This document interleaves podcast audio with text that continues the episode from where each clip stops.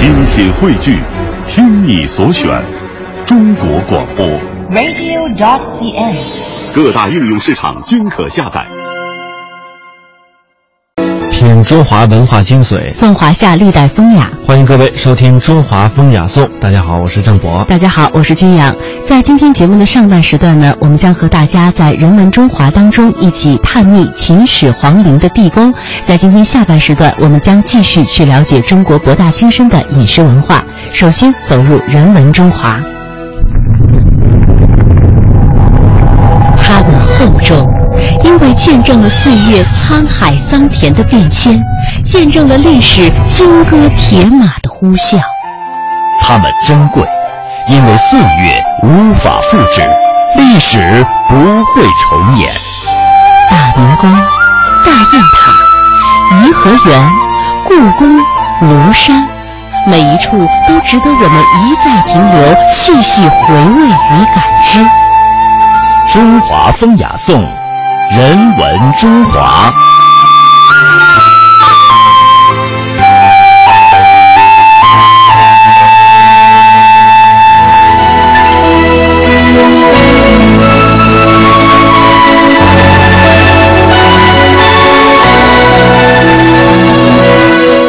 秦始皇陵地宫，先来简要的介绍一下。秦始皇陵地宫呢，说的是秦始皇的地下陵墓。是放置棺椁和随葬器物的地方。秦始皇陵位于中国陕西西安以东三十公里的临潼县的骊山，也称为是骊山园。但是有关秦陵地宫位置的问题，经过专业人士的勘测，已经发现，在秦始皇陵的大山丘里，因为下面有下水道，整体非常的复杂，不敢贸然去挖。但是就在一九六二年，考古人员绘制出了陵园的第一张平面布局图，发现规模宏大的地宫位于封土堆顶台以及周围以下，距离地面地平面有三十五米深，东西长一百七十米，南北宽一百四十五米，主体和墓室都呈矩形状。墓室呢位于地宫的中央，高十五米，大小相当于一个标准的足球场那么大。而关于秦陵地宫位置的问题呢，历来都是众说纷纭。有的说墓室大概有一个足球场大，地宫是放置棺椁和随葬器物的地方。而据史料记载，秦皇陵建筑的核心史料《旧汉仪·旧阳仪》一书当中呢，有一段关于秦始皇陵地宫深度的介绍。上面是怎么说的呢？公元前二一零年，丞相李斯向秦始皇报告，称其带着七十二万人修筑骊山陵墓，已经挖得很深了，好像到了地底一样。秦始皇听了以后，下令在旁行三百丈乃至。旁行三百丈一说，让秦陵地宫的位置就更加扑朔迷离了。民间曾传说，秦陵地宫在骊山里，骊山和秦陵之间还有一条地下通道。每到阴天下雨的时候，地下通道里就过阴兵，人欢马叫，非常热闹。据悉，考古学家根据这个传说，曾经做过很多次的考察，但是一直找不到这个传说中的地下通道。那么，对于秦始皇陵园的第一次全面的考古勘察，就始于一九六二年。当时的考古人员绘制出了陵园的第一张平面布局图。经过探测，陵园的范围有五十六点二五平方公里，就相当于将近七十八个故宫。这一点就引起了考古界的轰动。接下来，我们先通过一段纪录片来窥探秦陵。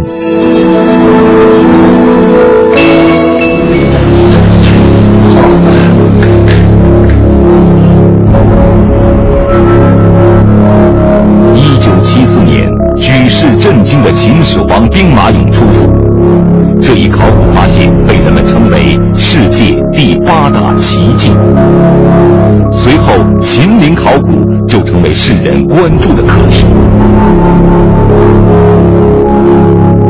一九八零年，铜车马出土；一九九六年，石甲坑出土；二零零零年，文官俑出土。这些近年来不断被发现的文物遗址，能否在古老的黑白图像上找到痕迹呢？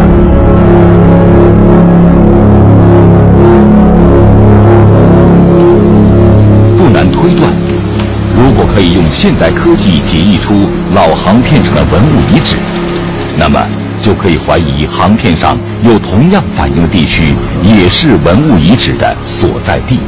万余庆与周小虎的研究也正在于此。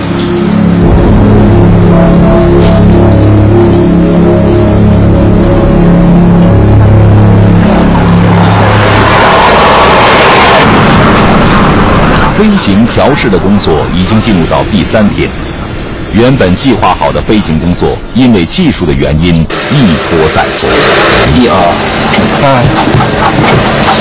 而这些技术上的问题，还不是谭克龙最担心的。冬末春初的西安正是雾多的季节，刚刚还是晴朗的天气，一会儿就大雾弥漫。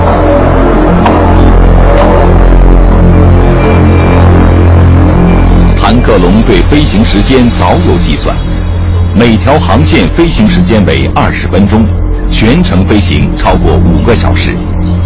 如果这段时间内起雾，此次飞行所成的图像都将变得全无用处。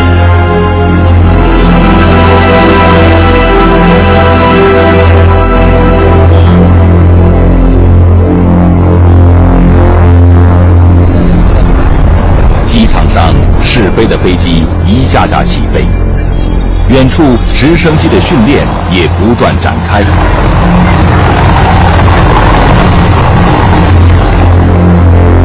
唯有停在停机坪中间的这架通用小飞机，却一点儿起飞的意思都没有。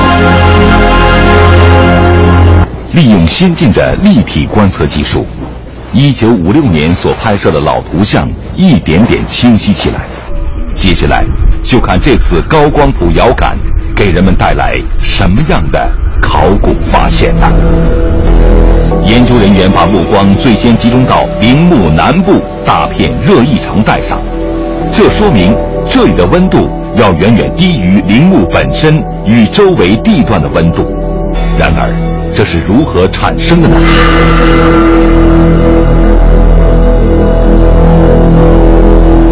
这个。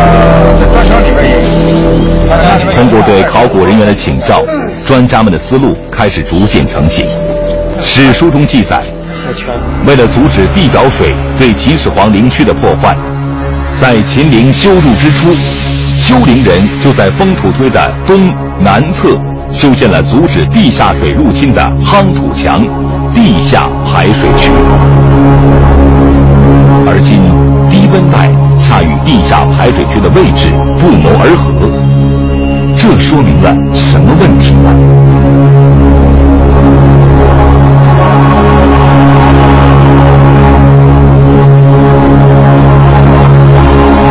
从图像上看，地下排水渠为显著的低温区，平均比周边地区低四度左右。较高的湿度是因为出现较大的水分挥发，带走较多的热量，所以地表温度必然降低。低温说明地下排水渠的作用依然存在，它把来自东南部山坡的地下水强制改道，使水沿着地下排水渠东侧向北，或从南侧向西绕过地宫。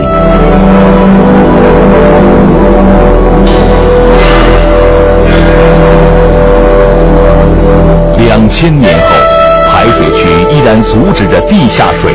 入侵地宫，这的确是一项令人惊叹的水利工程。早在遥感探测之前，专家们就有一个大胆的探测目标。考古学家以往普遍认为，帝王陵的墓室应该有两条或四条墓道。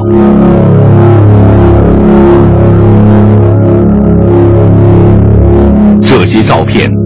为安阳殷墟商王大墓的样子，在照片上可以清晰的看出，商王大墓有四条墓道。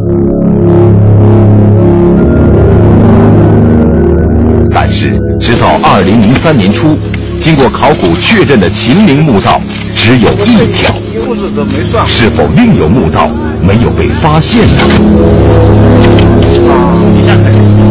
啊，还是小，特别大。它这个这个这个宽度呢，处理出来的图像显示，在已经探明的东墓道位置上，有一条隐约的线性影像。然而奇怪的是，从封土堆顶部到西部边缘，也有一条长约一百六十米、宽约十八米的线性影像。这个位置非常奇特，似乎在向人们预示着，在封土堆西边有一条与东向对应的墓道。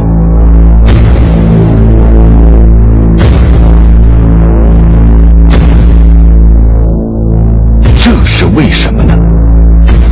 专家们开始对结果产生怀疑。西侧的影像是人为的上山道路，还是墓道呢？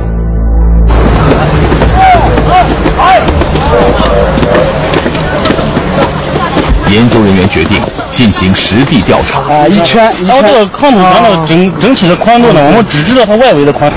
啊，大概这是不是下面方能看出来哪个？在封土堆顶，人们发现，在西边的位置上，并没有任何踩踏的痕迹。图像显示，异常的地方与周边环境完全一样。由此证明，在高光谱遥感图像上的线性异常，应该来自地表土壤成分和温度的差异。那个墓道有多宽呢？墓道宽度在十九米，这个开开口位置在十九米，中间应该相对来说。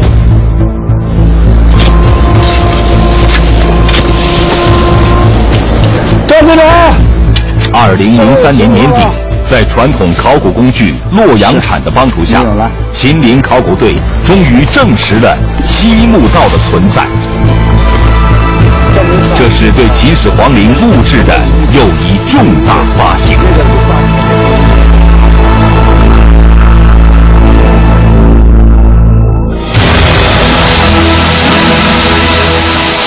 一年多的时间里，航空遥感考古人员对秦陵六十平方公里面积进行了大量的考古工作。在这次秦陵遥感工作中，专家们证实了地下排水渠仍在发挥效用，证实了西墓道的存在。通过遥感图像，发现了十三处地表异常。暗示着有可能存在着文物遗迹。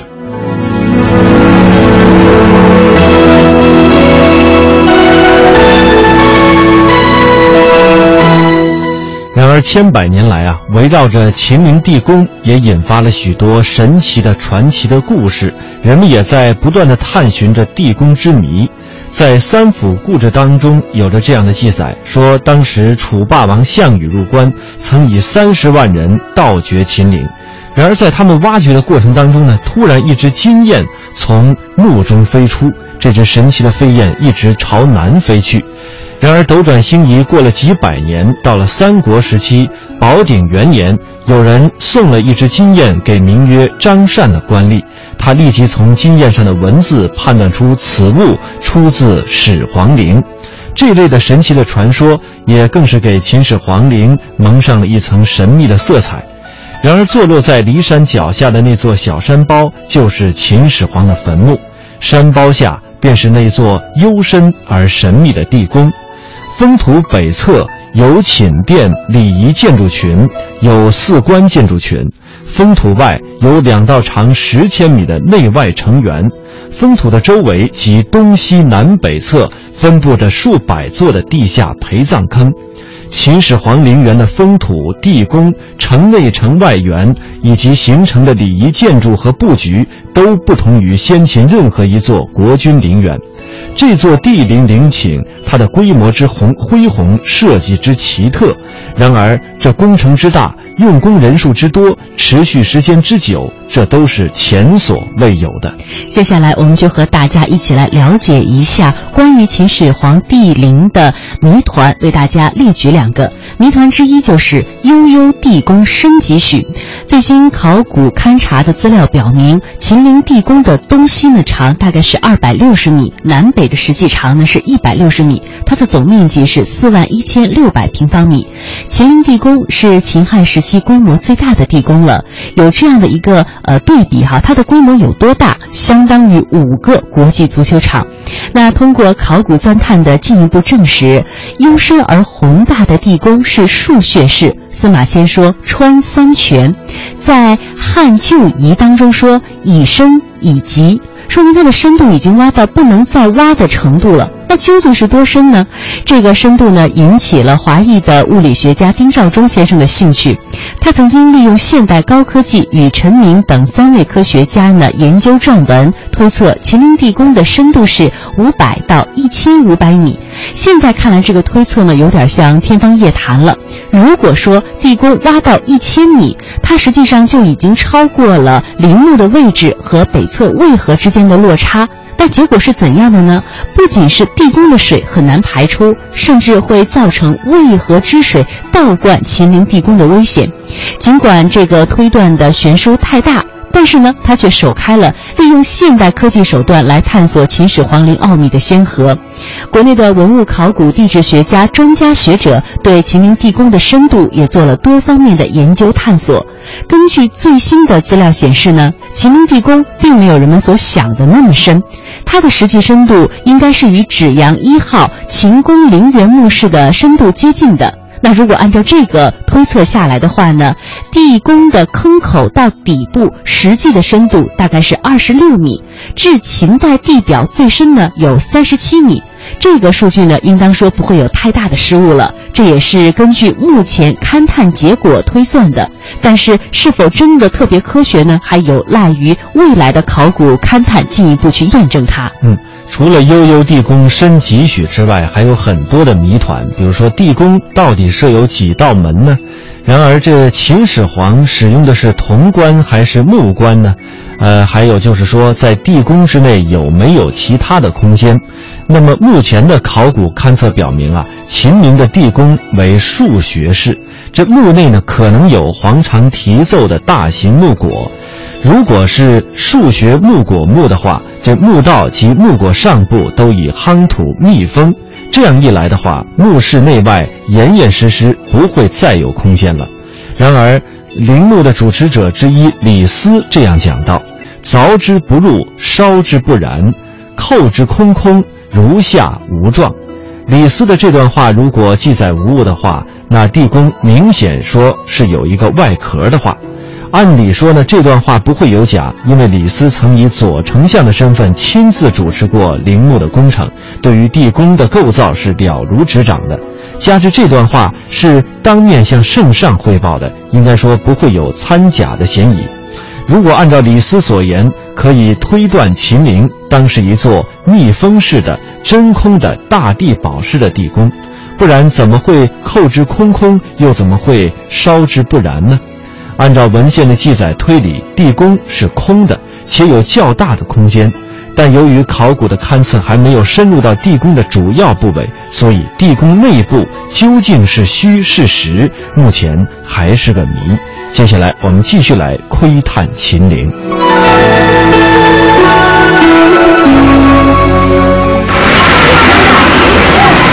两千多年来，这座中国历史上最庞大的帝王陵园。一直是世人议论的焦点，在各种史籍与民间传说中，不断有人对大冢产生质疑。他们认为，秦陵地宫并非埋藏在封土堆之中，这里只是秦始皇的遗冢。那么，真实的情况是怎样的呢？秦始皇陵啊，嗯，无论是从规模上和考古意义上来说。无疑呢，都是中国的第一皇陵。呃，正因为它这么重要嘛，二零零二年底呢，科技部呢组织地料局等几个单位对秦始皇陵呢进行嗯科学考古工作，目的呢是想用现代的科学呃技术来证实一下，从门下是不是真的有个地宫，如果有的话呢，它的模样是什么样子？这工作呢刚开始不久，我们就遇到一个很大的难题。嗯，出乎我们意料之外，所以这个情况呢，也超出了我们的知识范围。这是一些常年生活在荒郊野外的人，他们是寻找地下矿藏的工作者。多年的找矿经验使他们学会了如何去判断深埋在地层下的矿产品种以及分布大小。如今，他们将与秦岭考古队一起工作，运用自己独特的专业知识，对秦岭地宫进行全新的科学考古。刘世义就是他们中间的一员，他是经验丰富的地质工作者。也是这一次秦岭科学考古工作物理探测课题的负责人。意外的发现出现在2003年3月的一天。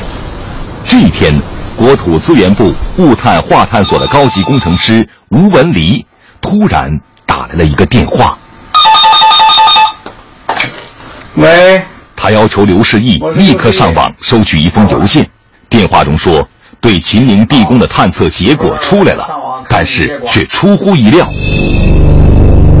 再见。刘世义立刻上网接收下邮件。当他打开附件图的一刻，自己也不由得愣住了。在这个三个图像当中啊，地宫当时的墓室高出了这个原始地表。根据中国的藏俗啊，就是说。这个地呃墓室呢应该地表以下，现在呢，这个墓室呢是在坟土当中包着，这怎么有可能呢？为了进一步验证结果的可能性，刘世义连夜又请了地质大学的管志宁和姚长义教授，各自独立再进行演算。我没干的事情。一个星期后，两位教授分别向刘世义寄出了计算结果。当刘世义再次看到结果的一瞬间，更加感到迷惑。图像同样清晰地显示，秦始皇的地宫墓室竟然高出地表之上，在封土堆之中。然而，这种超乎寻常的埋藏情况，怎么可能发生？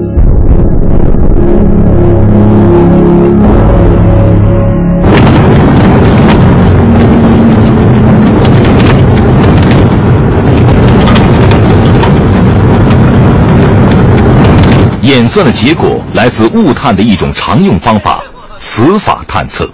现代科技手段可以测出地下土层磁性的不同。在测量之后，专家们发现了一个不同寻常的现象。数据表明，建于地宫之上的封土堆本身就具有明显的磁性。那么，要想找到地宫墓室的异常，专家们必须先消除封土堆引起的异常。然而，计算出的结果是，地宫墓室竟然高出原始地表，达到封土堆近顶部的高度。依据中国人的藏俗，这是绝对不可能的。那么原因到底在哪里呢？啊，经过长时间的苦思冥想啊，就是我想到了，就是在开始的时候，我们认为这个封土啊是一个均质的，就是它是用同一的麻合合成的。这样的话呢，它的磁性也是均匀的。那现在呢，就是我们出现了这么一种反常的结果，那完全有可能。如果说风土不是均质的，它就有可能造成这种反常的结果。所以我们现在开始呢，我原来假设可能出了问题。是，有有有什么零啊？物探专家袁炳强博士与秦岭考古队牛新龙一起，再一次赶到秦岭。采集不同位置的标本，比较大一点。对对对，这个当时的情况，包括参观这上来以后，整个村子情况变迁啊。这一次检测结果出来后，刘世义与专家们发现，就像他们推想的一样，封土堆本身的磁性并不一样，在同一座土丘中，赫然出现了两种不同的夯土层，一种为细夯土。磁性相对较强，另一种为粗夯土，磁性相对较弱。可是，同一座封土堆中，为什么要夯出两种不同的夯土来呢？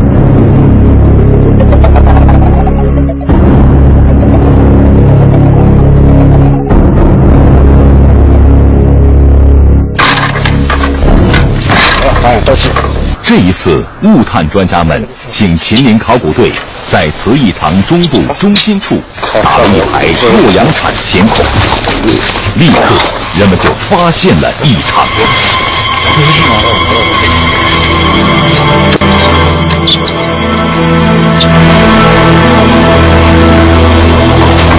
表层粗夯土下，很快就见到了细夯土，但是这种细夯土并不是水平的一层，而是像墙一样的立了起来。这种情形是从来没有见到过的。刘世义与秦岭考古队长段清波一同对这个问题进行讨论。此时，段清波突然想起了另一个很相似的情况，那是在此次物探工作之前。我们在东墓道开始钻探的时候，呢，发现东木道没有像我们所期望的那样继续向前伸去了，它向往两边走了。向两边走以后呢，向南北两侧走，向两侧走以后，发现有墙，有夯土。这个夯土呢，是完全是不知所云了，就不知道是干嘛的一种东西了。我们可以想象这样一幅立体的场景：东墓道又延伸至两侧的细夯土墙，北侧也有巨大高耸的细夯土墙。如果再大胆一点推测的话，在这个封土堆中，会不会有一个四边形的夯土围墙呢？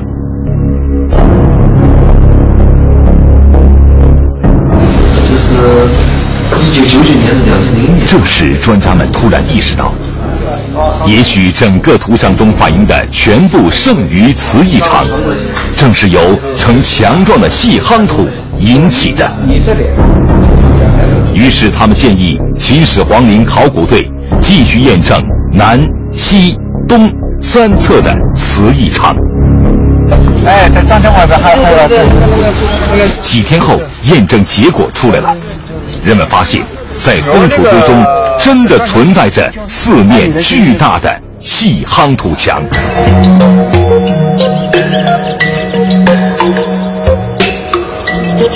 前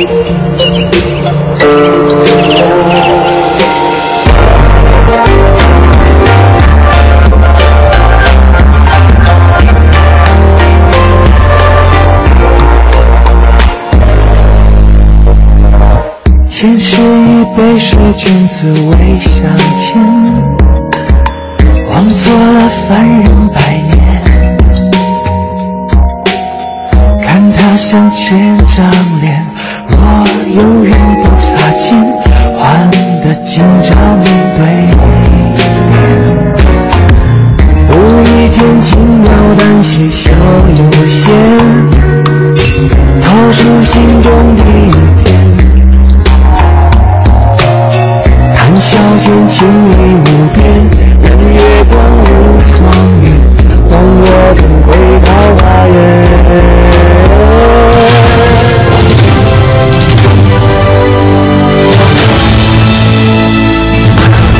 里是中央人民广播电台香港之声数码广播三十二台，香港之声全天候为您服务，以国际化的视野为您提供权威的新闻信息、丰富的文化知识和周到的生活服务。香港之声倾心打造湘江观潮、中华人物、数字新生活、民歌风尚、珠江瞭望、阳光心灵等精品节目。评说新闻中的道理，论述事实中的缘由。香港之声新闻节目，纵览全球资讯，平息焦点话题。他们如璀璨明珠，点亮历史长河。他们如文明文化节目，共享文化盛宴，欣赏壮美诗篇。歌声随聚散的浮云，从辽阔天空而来。音乐节目唱响五彩华章，拨动你我心弦。从旷野大地而来。纵观生活大千世界，世界。生活服务节目，发现生活智慧，展示多彩人生。寻找独家观点，普通话、广州话双语播出。敬请关注中央人民广播电台香港之声数码广播三十二台。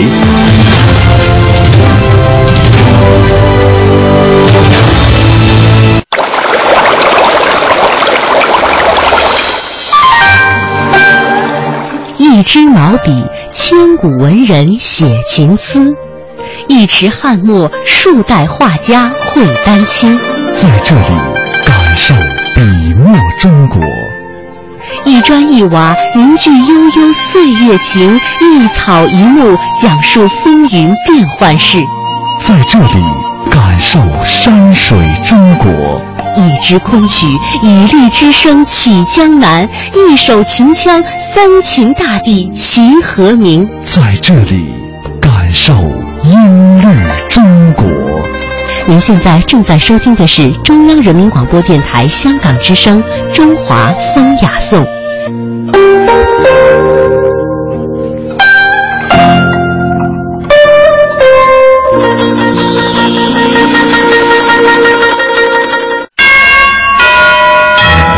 这是一个学堂。好，欢迎走进孔子学堂，我是主持人郭明，我是主持人时代，我们特地请。但是他没有围墙。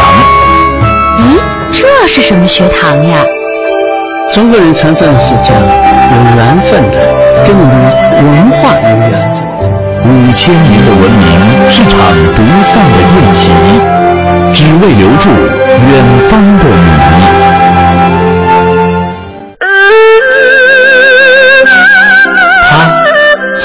吃着锅盔，听着苍凉的秦腔长大。三十四岁时，他东渡日本，攻读食品加工博士学位。身为食品加工学的教授，当他环游世界的时候，他看到的是大多数人看不到的风景。agriculture 呢，前缀 agri 呢，实际上是田地的意思；culture 呢是耕作的意思。也就是说呢，这个 culture 呢，实际上是人类生活的一种方式，而在远古时期，这个耕作就是一种文明的生活方式。走过花甲之年，他又开始用西方的理论审视中国的饮食文化。他就是中国农业大学食品学院教授李李特，识时务者为俊杰。跟着见多识广的科学家，感受古今中外的他生之时，来孔子学堂和我们一起实事求是吧。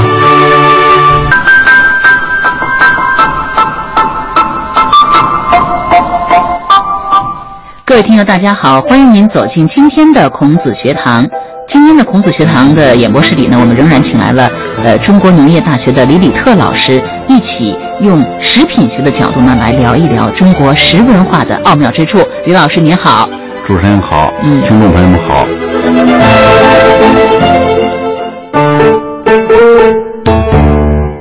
二零零六年四月十八日，胡锦涛做客比尔盖茨家中，在盖茨的家庭宴会上，宾客们享用的晚餐是这样的三道菜：前菜是烟熏珍珠鸡沙拉，主菜是华盛顿州产黄洋葱配制的牛排，阿拉斯加大比目鱼配大虾，任选其一。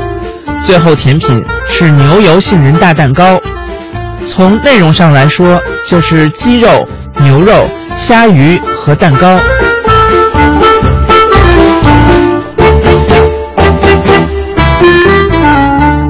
二零零九年十一月十七日晚，胡锦涛在人民大会堂金色大厅设国宴款待正在北京进行国事访问的美国总统奥巴马一行。国宴的内容是一席简单精致的四菜一汤。脆汁鸡豆花汤、中式牛排、清炒茭白芦笋和烤红星石斑鱼，之后是餐后点心和水果冰激凌。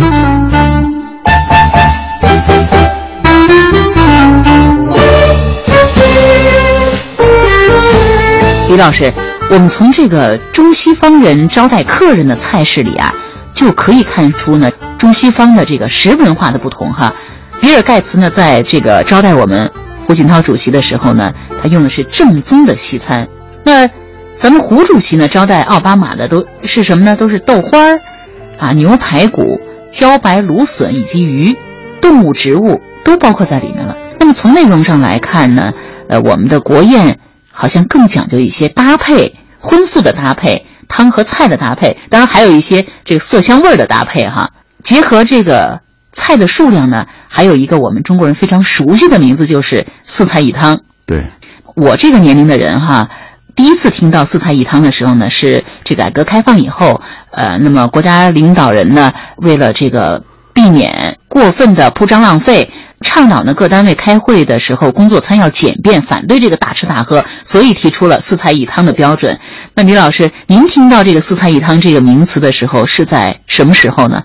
这个四菜一汤是咱们中国一种比较常用的提法，嗯或者说咱们中华食文化里边一个元素之一，就是叫哦荤素搭配四菜一汤。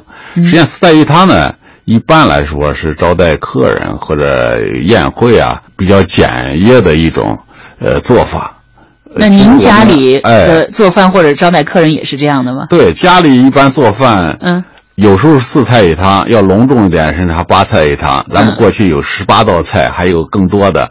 对，那么一般来说，中国人做菜呢，四菜一汤呢，只是一个代表，也未必就一定是四种菜，嗯，是吧？但是咱们中国这个食文化的一个元素，为什么叫四菜一汤呢？它不叫四肉一汤呢？嗯就说明呢，一个就是我们在吃饭的时候呢，必须要吃菜，有主食有副食。嗯，前面咱们都谈过。那么这个菜呢，也不能单调，它有各种各样的菜，它里边菜的种类可能很多。嗯，我举个例子，就像家里边，咱们每个人早上，一般菜里边，首先有凉菜，哎，这个凉菜呢，一个就是新鲜的蔬菜凉拌菜，嗯，或者是咸菜，或者是这个腌的，比如说腐乳啊、豆豉啊这一类东西，尤其是喝粥。另外呢，就是炒青菜，还有一个荤菜。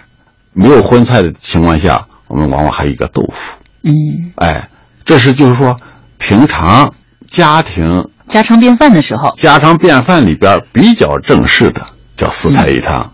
啊，不管怎么说，荤素搭配，同时还一定会有汤哈、我去潮州出差的时候，吃到潮州菜的时候，不光是有一次上汤的机会，还有好几次上汤的机会。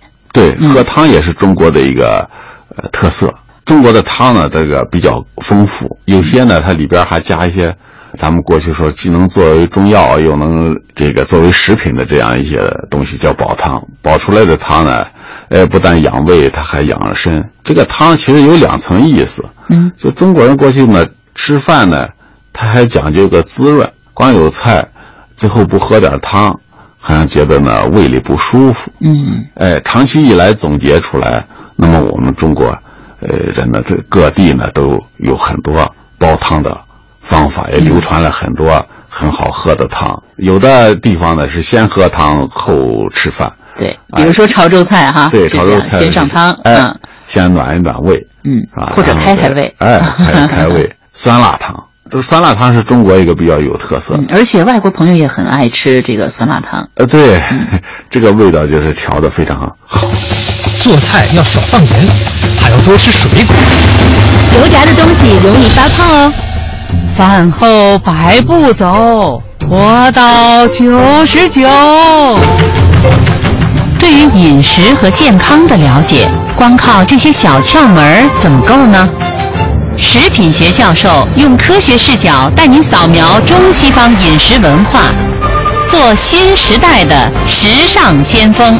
让我们从实事求是开始。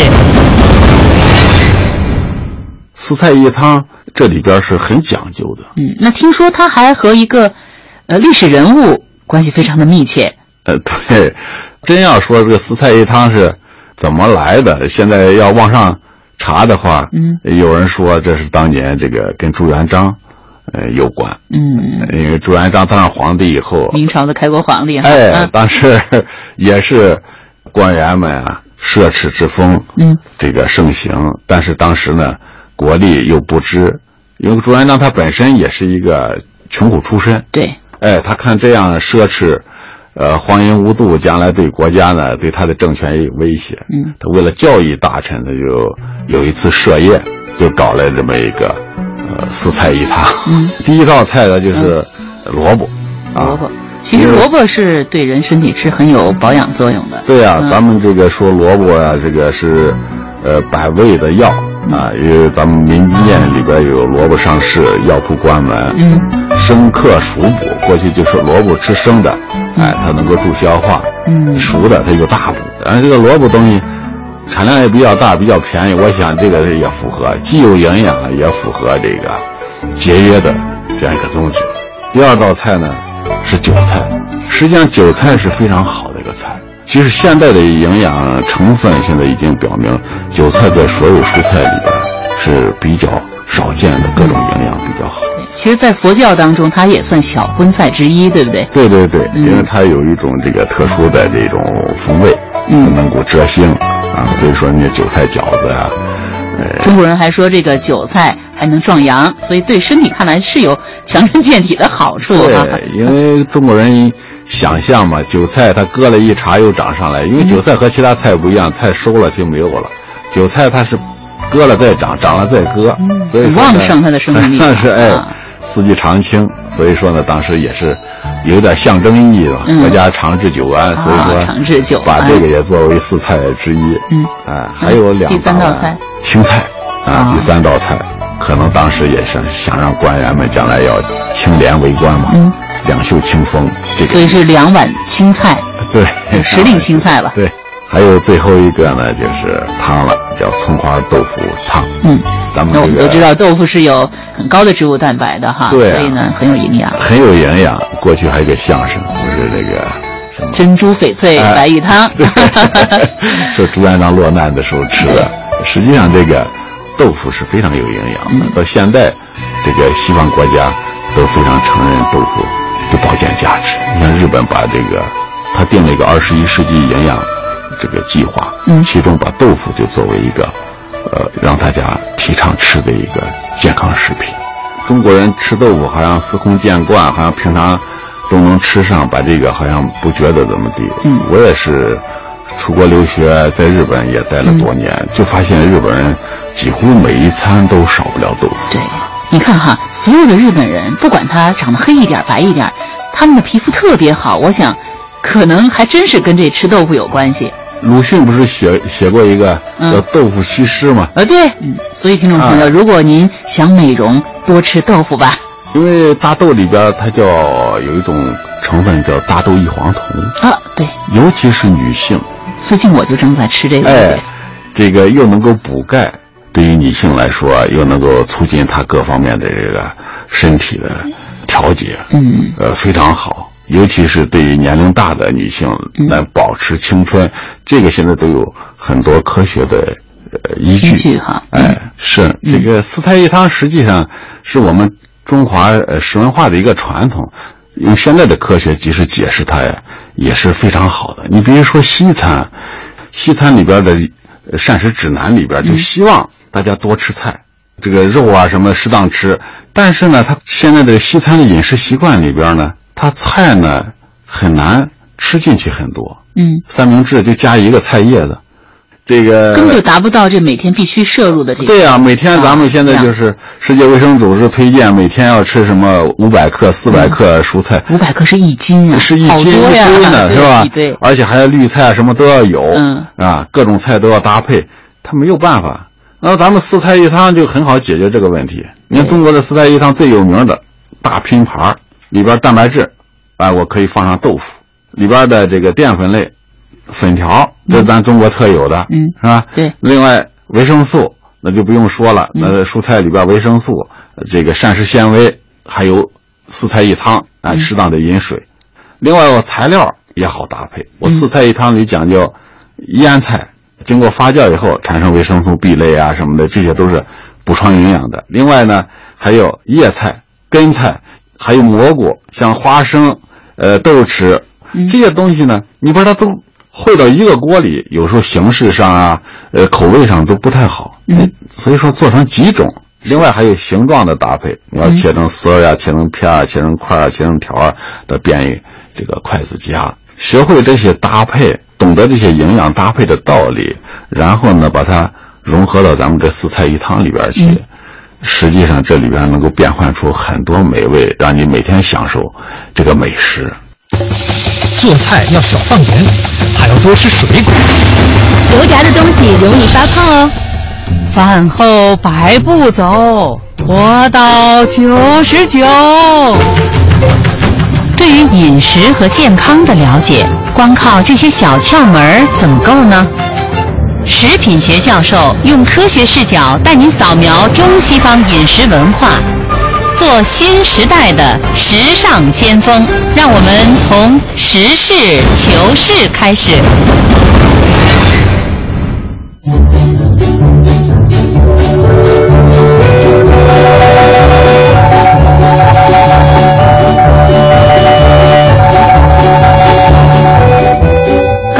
说到这个日本人爱吃豆腐哈，对。那么据说日本何时啊，它被称为世界第一长寿食物。我们都知道，日本这个国家在全世界可以说它是最长寿的一个国家。对。那么从您在日本留学多年的经历来看，您吃过的和感受过的，从口感啊、口味到营养学，您来说一说，日本人在发展美食的时候，比如同样都是有菜有饭，同样也是比如三菜一汤或者四菜一汤这样，他们和我们有哪些不同？日本人现在呢，他的这个饭呢，很多都是受中国影响的，因为过去两个国家一衣带水嘛，对交流很多，嗯，所以他的煮饭的方法很多都是从中国过来的。嗯但是要说到不同呢，就是他现在用的油比较少，煮的比较多，也就是说呢比较清淡。但是它那些很多基本元素跟中国都非常相似，你说都同样吃豆腐，吃豆豉，它它不叫豆豉，它叫纳豆。再一个喜欢用酱油，喜欢用醋，呃，豆腐呢也是随着佛教的呃传入，嗯，呃，到日本的。日本现在就提倡每天每个人要吃一块豆腐，啊，甚至有一本书叫做《每天豆腐主义》。哎，这里边实际上，后来我看这书啊，跟现在人提倡这个科学这个要求呢，非常的一致。你看，现在美国 FDA 就说，每天每个人至少吃二十五克大豆蛋白，嗯，就能够有效的降低你的血液里边的胆固醇，嗯。能够有效的减少心血管病的风险。嗯这是美国 FDA 正式的一个呃认可的东西。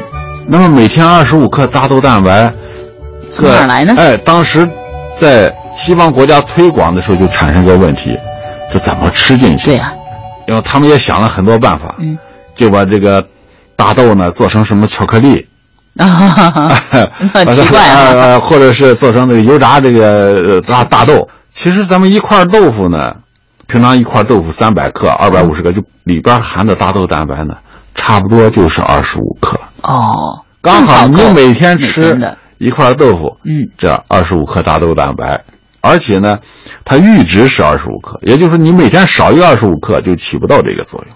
对对对，呃，除了这个大豆蛋白有着降低心血管病的这个风险的作用以外，那大豆里边还有现在很多营养学家找到的嗯这个非常好的成分，什么大豆卵磷脂、嗯大豆异黄酮、大豆皂苷、大豆低聚糖，都是好东西。嗯，对人体哎，都是起到了很好的一个所以，中国人发明这个大豆或者豆制品的这个豆腐呀、像这些食食品啊，可以说对人类健康都是一个非常重要的贡献。所以说，西方国家现在豆腐卖的比肉还贵。